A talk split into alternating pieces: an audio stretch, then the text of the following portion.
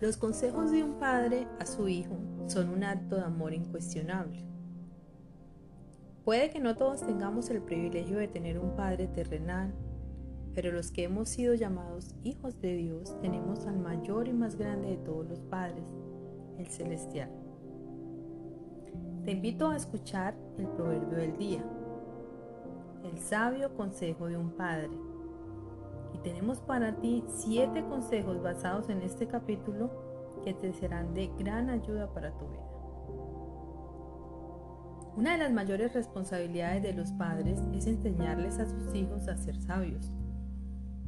La sabiduría puede transmitirse de padre a hijos, de generación en generación, y obviamente entendiendo que la sabiduría procede de Dios, pero los padres pueden exhortar a sus hijos a que la busquen. Inicia diciendo el texto de hoy. Hijos míos, escuchen cuando su padre los corrige. Presten atención y aprendan buen juicio. No se alejen de mis instrucciones, pues yo, al igual que ustedes, fui hijo de mi padre, amado tiernamente como el hijo único de mi madre. Tenemos el primer consejo. Mi padre me enseñó, toma en serio mis palabras, sigue mis mandatos y vivirás. El primer consejo es aprender a escuchar. Escucha los buenos consejos, aprende de ellos. El hombre inteligente es el que aprende de sus errores, pero el hombre sabio es el que atiende los consejos. Segundo consejo. Adquiere sabiduría desarrolla buen juicio. Si usted quiere adquirir sabiduría, decidas a encontrarla. La palabra dice que se la pidamos a Dios y Él nos la dará. Pero esto no es un camino fácil. Es una decisión que requiere determinación para que una vez se inicie, se mantenga y no se abandone. No importa cuán difícil se ponga el camino, no dé la espalda a la sabiduría, pues ella te protegerá. Ámala y ella te guardará. Indefectiblemente la consecuencia de atesorar la sabiduría es obtener el buen juicio.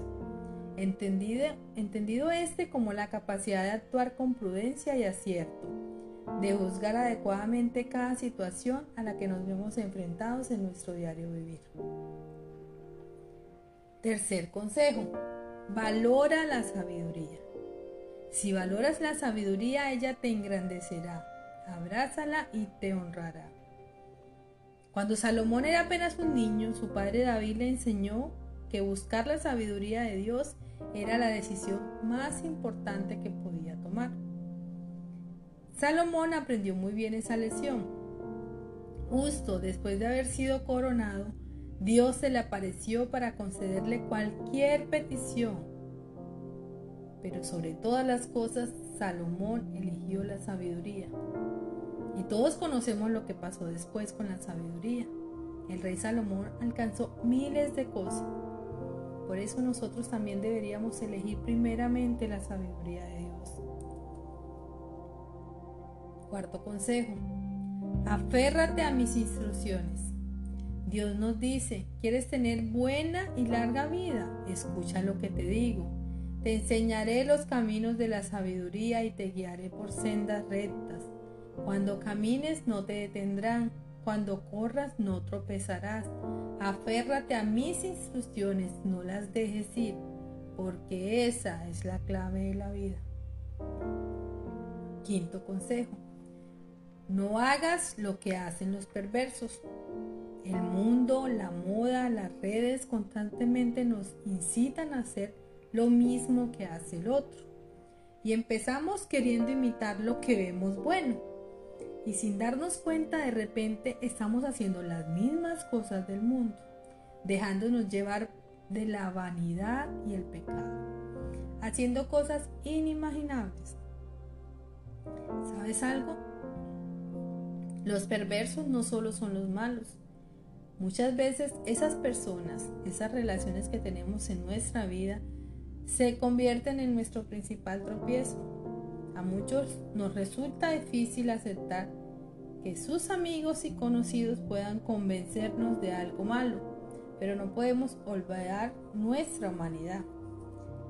Y si esa persona que te habla al oído no tiene la sabiduría de Dios para aconsejarte, cuidado.